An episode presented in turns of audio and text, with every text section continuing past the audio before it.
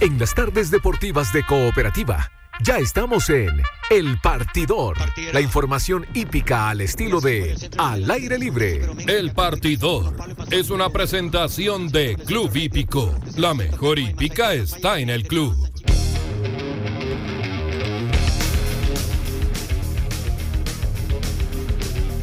Dos de la tarde, cinco minutos. Nos acompaña como siempre, como todos los fines de semana, para hablar eh, de hípica, todos los movimientos en el Club Hípico de Santiago.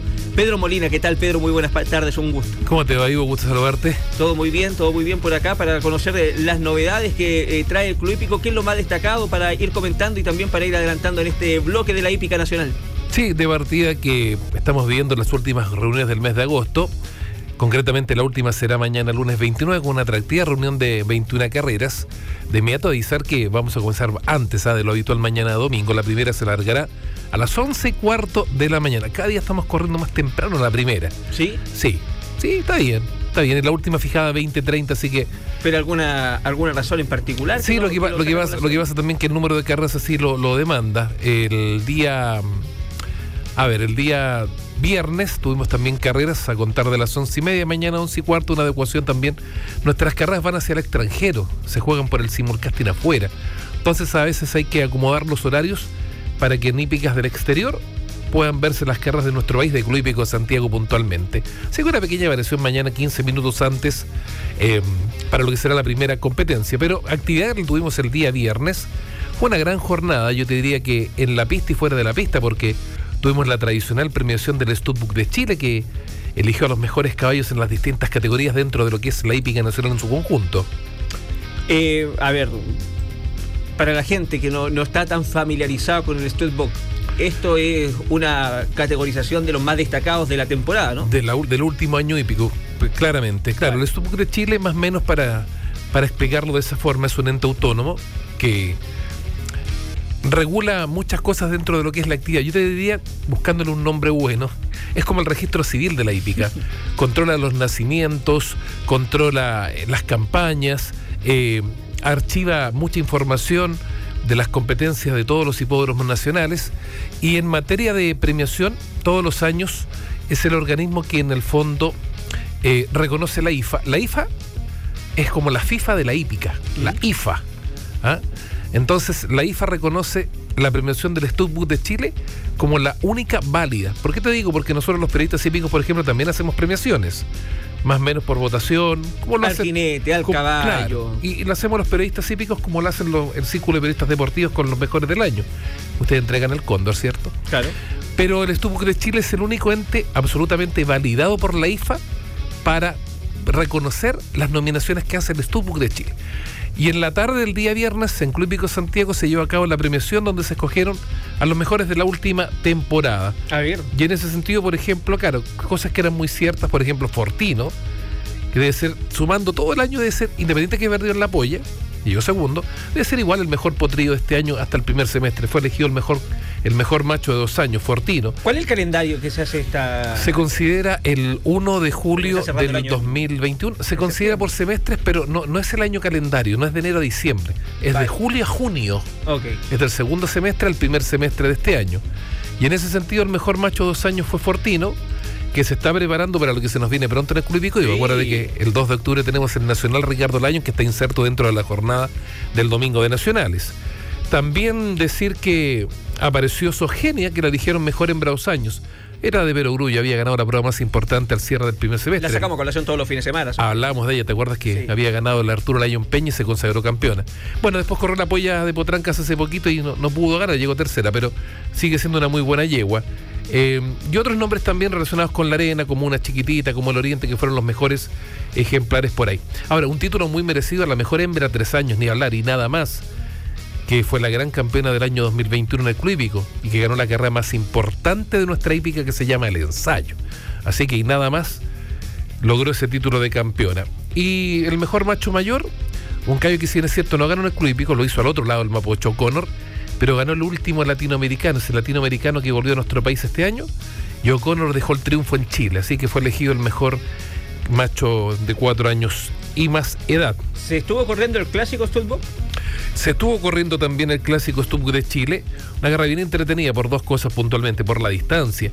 Estas yeguas de tres años y más, que son las yeguas mayores de la cancha, digamos, están acostumbradas a correr clásicos de 1300 metros y por ahí más o menos lo que se les presenta. ¿ah? Pero el día viernes tuvieron la chance de correr 1800 metros, entonces pusieron a prueba sus dotes de fondista. Y dentro del grupo solamente una tresañera fue a buscar a las hembras mayores. Es una buena carrera lo de las castañas. Es una tresañera que, ojo, su preparador, José Tomás Allende, pudiendo seguir en la ruta con las de su edad, optó por correr con las mayores para buscar la distancia. ¿Por qué? Porque dentro del proceso generacional se viene pronto el preparación Luis Cousiño en 2.000 metros y en 2.000 metros el Nacional Ricardo Laño. Es como decir, voy a ir a buscar distancia, aunque tenga que enfrentar hembras de mayor recorrido, pero me va a servir para la preparación y de ahí volver con las castañas al proceso generacional. No ganó, llegó tercera, pero hizo una muy buena presentación donde ganó Dulce Agua, con un Joaquín Herrera que anda con las luces encendidas, porque ganó ese clásico el viernes Joaquín.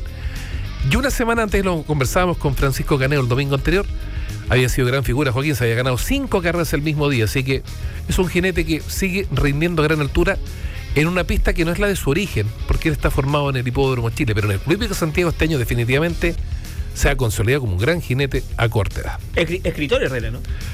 También porque, claro, tiene, sí, claro, tiene, sacó un libro hace poco en el mercado. Eh, tiene, es un libro bastante simpático. Uno cuando lo empieza a leer eh, no tiene esa pluma tan profesional como podríamos decirlo, ¿cierto? Pero en definitiva cuenta historias de un muchacho que, le ganó la vida. Digamos que él a muy cortada perdió a su padre, que, era jinete, que se malogró lamentablemente en una mañana de aprontes. El recordado Patricio Herrera, que era un, jinete con muchas condiciones, pero lamentablemente a corta edad perdió la vida. Y Joaquín, independiente de eso, desde muy chico quiso seguir los pasos de su padre, pero en definitiva yo creo que no estaba en los cálculos de mucho que con tan, tan poco tiempo en las pistas ya sea casi un, muchacho muy consolidado. Así que, y eso de la vena de escritor, claro, quiso, fue por un consejo de un, de un amigo de él, le dijo, podrías inmortalizar tus hazañas, podrías inmortalizar tu historia, es una linda historia de vida también. Así que Joaquín Herrera, jinete, escritor, porque tiene un libro justamente ya en el mercado. Eh, me quería quedar un poquitito con el Studbook. Sí. Eh, tú dices, esto está enlazado también con la Organización Mundial que... Con las Excellent Data. Claro, que es una, son premiaciones de nivel mundial. Digo, eh, ¿cómo está el, el, rango nacional, la norma chilena en relación a la competencia mundial? Claro, de partida, por ejemplo, por ejemplo nosotros parto señalándote que eh, esto de Chile, excelente que reconoce la IFA como el que en definitiva se le reconoce la, la, premiación. Te digo que hay muchos entes, te nombraba la Asociación de Periodistas, que hacen premiaciones y dicen estos son los mejores del año. Pero lo oficial, lo oficial, lo que reconoce la IFA ¿Mm? es la premiación del Stubboot de Chile. Y estos de los Excellent Data son los premios que en las distintas hípicas del mundo, año tras año, premian a los mejores. Y la hípica chilena siempre se ha mantenido muy, muy, muy bien con eso, ¿ah? una, una premiación que generalmente dan el clavo con nombres que hicieron méritos, campañas que los llevaron a ser escogidos como los mejores del año. Así que no hay mayor discusión con eso. Book de Chile más encima tiene, tiene un reglamento porque tú puedes decir, hay dos callos que tienen una campaña pero casi igual. ¿Por dónde pasa la diferencia? Porque hay una tabla de puntaje también, a la que se tiene que acudir cuando ya tú ves que la cosa está muy pareja. Hay una tabla de puntaje que te dice, no, por puntaje este es un poquito más que este, ya este lo escogemos. Así que yo te diría que el Studbook se, se inserta en esa línea de orden mundial, porque en todas las grandes hípicas del mundo, por supuesto, año tras año se realizan estas premiaciones a los mejores, distintas categorías, mejor macho, dos años, tres años, hembra, pasto, arena padrillos también, los, mejores reproductores. O, los exponentes, los jinetes, los caballos chilenos, eh, ¿resaltan en esta valoración internacional? Eh, básicamente son los caballos, son, son los caballos los que son reconocidos por acá. Básicamente tiene que ver con lo que se. Em, tiene que ver con las distancias, tiene que ver con el género, tiene que ver con la superficie. Por eso yo te decía, mejor macho dos años y macho tres años, mejor hembra, mejor campeón en pasto, mejor campeón en arena y las campeonas en distintas superficies, el caballo del año. ¿Cuál fue en el recuento? Como como hace el círculo de periodistas deportivos, el mejor de los mejores. Y en ese sentido el caballo del año no podía ser otro que O'Connor. Este O'Connor que a comienzo de mes de abril dejó un latinoamericano en nuestro país. Así que yo diría que fue la gran figura ese ejemplar. ¿ah? Hoy está en Estados Unidos. Hoy va, va a pasar a, a, conformar esta, esta armada chilena en el país del norte la hípica más importante del mundo está ahí justamente en los Estados Unidos, así que para allá partió Connor y esperemos que sea un digno representante de nuestra hípica en, en tierras del norte, como se dice. Eh, sigamos repasando lo que ocurrió en la jornada mm, eh, de viernes en el Club Hípico, donde también hay cositas para destacar, eh, Pedro. Sí, después del clásico Stubuk de Chile, yo te decía, solo una tresañera enfrentó a las mayores, las castañas que rescató un buen tercero, ahora volver a correr con las de su edad, pero ya, ya pasó los 1800 metros, ya quedó con la puesta a punto para enfrentar pronto 2000. después de eso se corrió la prueba más importante del día. Comentábamos siempre que Club Hípico siempre rinde, recuerda a quienes fueron forjadores de la actividad. Y el día viernes el segundo clásico por nombre Raúl Ovalle Ugarte.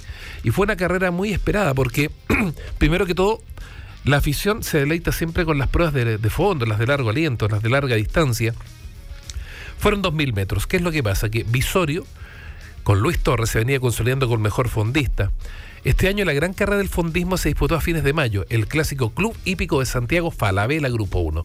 El que gana siempre ese clásico a fines de mayo es el campeón del largo aliento de las carreras de fondo en el club. Y ganó el Cayo Viejos Tiempos, que se nos fue también para Estados Unidos. Y el que llegó segundo, Visorio, como el que lo ganó se fue, quedó con la mesa servida. Después de esa carrera, Visorio que llegó segundo, corrió dos carreras y ganó las dos. Y el viernes ganó pero le quitaron la carrera. ¿Por qué? Lo distanciaron por molestias que ocasionó hacia el que había llegado segundo en pista, que es Aucar. Mira, venían los dos iguales, iguales, cabeza a cabeza peleando. Por un momento se va hacia afuera, lo estrella, lo abre, y eso, y, y en definitiva ganó por pescuezo. Los comisarios analizaron la carrera de frente y dijeron, no, no, no, tenemos que cambiar el orden porque aquí hubo un foul. Así que en definitiva quedó como por molestias en tierra derecha, y eso es lo que yo te explicaba la otra vez que en nuestra épica se ocupa la palabra distanciamiento. Invirtieron el orden. Aucar pasó a ser el ganador y Visorio, que había ganado la pista, debió conformarse con el segundo lugar. Porque eso está reglamentado, así es la hípica. Pero de todas formas respalda la carrera de Visorio, que va a ser uno de los que va a competir. Va a seguir siendo. Y Aucar que se recuperó, porque Aucar hay que decir que había estado ahí figurando nomás, ¿ah? le había costado volver a ganar. De hecho, su último triunfo era de noviembre del año anterior, así que yo creo que el equipo de Aucar estaba feliz porque puso término casi a 10 meses que no ganaba. Un muy buen caballo del fondo Aucar, pero de noviembre que no ganaba. Entonces yo creo que el equipo ya de este ejemplar el día, el día viernes ya pudo tener una alegría muy grande. Independiente que fue por distanciamiento, pero el triunfo les correspondió igual. ¿Y la, falta de Visorio eh, amerita alguna sanción, fue, un reclamo, fue un reclamo mutuo. Fue un reclamo mutuo porque el jinete de, de Aucar, Benjamín Sancho, reclamó contra el jinete de Visorio, Luis Torres. Pero Luis Torres también reclamó contra de percepción, Porque en un momento, porque en un momento, en un momento va uno, el otro también va, pero en el, en el suma y resta fue más evidente la, primera falta, la de la divisorio contra Aucar. Así que, claro, los jinetes cuando los sangre son distanciados, eh, ya automáticamente de oficio tienen al menos una reunión de carrera sin poder correr. Los jinetes pasan por castigos. ¿ah? Por ejemplo, muchas veces los jinetes en carrera tratan de hacer todo lo posible por correr una carrera limpia, pero lamentablemente la indocilidad del ejemplar muchas veces ya un jinete estrellar a un colega y este cae. Y hay veces que los jinetes, por esa, por esa situación de que un jinete cayó, tú lo votaste como si sin querer. Acá no significa. Son 30 días de castigo, 30 días que no puede correr un caballo. No significa. Son, castigos que se aplican. No significa que Torre eh, digamos, no, trató de, pero no, no, no, trató de corregirlo con la fusta, pero el caballo dio un salto hacia afuera que es medio inevitable en ese momento y eso le, originó la falta y eso le, le, generó en definitiva el distanciamiento. Pero lo bonito de esto es que van a tener revancha porque estas carreras de 2.000 metros son apasionantes y ya sabemos que próximamente van a volver a enfrentarse a Ucar con Visor y ahora Visor será el que le pide la revancha a Ucar. Así que eso en cuanto a las pruebas de fondo y eso fue lo más relevante yo te diría del último viernes 26 de agosto ahí en el en el pasto capitalino. El día lunes también va a haber jornada clásico Escuela Naval y Julio Serra. Eh, Fíjate que. Hartas cositas. Sí, el clásico de mañana. Tú eres muy joven, pero. El clásico de mañana, se ríe igual. Julio Serra Vandrés. ¿ah? Ese es el primer clásico de la tarde. Eh, yo creo que si nombro a todos nuestros auditores, nombro el nombre de Julio Serra Vandrés, yo creo que no les suena, ni menos tratándose de la hípica, ¿cierto? Pero si digo Julín Serra, ¿ya? Te suena, ¿no? El rey de los delantales. Fue un hombre que fue criador de Laras Paulina, un hombre muy, muy vinculado con, la actividad. Te digo porque fue un hombre muy afamado en materia, en materia empresarial. ¿ah? Julín Serra, el rey de los delantales. Marcó Vestuario los 80. profesional desde 1937. imagínate, imagínate. Entonces, por ahí, claro, como él ocupa, ocupaba ese nombre, todos pensaban que, o se le reconocía por aquello. En definitiva, fue un destacado criador que falleció más o menos, me parece que el 2008, son unos 14, 15 años ya, y constantemente tiene, tiene un homenaje, se le recuerda a él. Es una tórica al culípico recordar a quienes hicieron cosas por la actividad. Y mañana se disputa justamente el clásico Julio Serra Andrés, que será la novena competencia, está fijada para las un cuarto para las 3 de la tarde. Serán 1200 metros y es una prueba handicap. Son muy buenos velocistas. Son estos que corren los 1200 metros, que, que es una carrera bastante rápida, que algunos corren de atrás y atropellan. A veces el puntero sale y llega hasta la meta adelante. ¿Es en arena? Eh, se disputa mañana, claro, por la pista de arena, que es la pista secundaria, porque el, el culípico, la excelencia misma, el culípico es el pasto. Pero claro, la pista alternativa, que la, la puede utilizar desde el año 2013 esa cancha de arena que se inauguró en abril del 2013, eh, también le permite a caballos que a lo mejor no tienen un buen desempeño en el pasto correr en la arena. Y ahí se arman estas carreras de velocidad. Esa más chiquitita va por dentro, ¿no? Eh, es la pista interior, la segunda pista, la que va por dentro, tiene un ancho total de 25 metros, a diferencia de la cancha de pasto que tiene un ancho total de 40 metros. Ah, es más, es más angosta también, es más corta y es de arena. La, diferencia más radical es que es de arena, no de pasto. Y por ahí también ha sido una alternativa que antes no existía en el club y que desde el año 2013 el directorio que encabeza a Carlos Gérez Horay dijo, bueno, tenemos que también darle una opción a los caballos que puedan correr en superficie de arena para que tengan un buen rendimiento y podamos hacer un espectáculo que, ojo, también tiene que ver con la seguridad. Te explico por qué. Porque cuando llueve, llueve, llueve incesantemente en Santiago, la cancha de pasto realmente queda muy complicada. El fin de sangre se resbala, se pone muy blanda. Entonces, ¿qué pasa? Que la programación, por más que te digan esta guerra en pasto, Culípico toma las medidas necesarias, privilegiando la salud del jinete y del caballo y dice, no, no, no. Estas carreras que hoy día estaban programadas por el pasto, finalmente las vamos a disputar por la ¿Cuál es la distancia máxima de esa pista? Eh, no, se han corrido, han corrido carreras de 1800 metros. Años atrás se corrían hasta en 2000 metros, pero sí permite todo tipo de distancias. Y la carrera más larga del calendario es en pasto, y son dos: la Copa y la gran carrera nuestra épica que es el ensayo. Esas son las más largas del año en el club, que se corren sobre 2400. Esa va a ser eh, el Julio Serra. También tenemos. Sí, los velocistas. claro, el, Escuela Naval Arturo Prat Chacón. Eso va a ser la carrera 2. Sí, también, también saludando a este, a este organismo, ¿cierto? Eh, ¿Era hípico también? Eh, yo creo que era hípico Arturo Prat al final. ¿ah? Yo creo que alguna vez has montado a caballo. Me da la sensación a mí. ¿ah? ¿Ah? el homenaje. De todas maneras para Arturo Prat Chacón, claro, el premio Escuela Naval. Ah, pero Escuela Naval, no, no, el no, premio no, no, no, no, no, el, premio, el, premio, tiene que ver con la Escuela Naval. También el clásico de la Armada Nacional, del Ejército de Chile, de, las distintas ramas, como se dice. Bueno, esa, esa sí que es en pasto mañana, Ivo.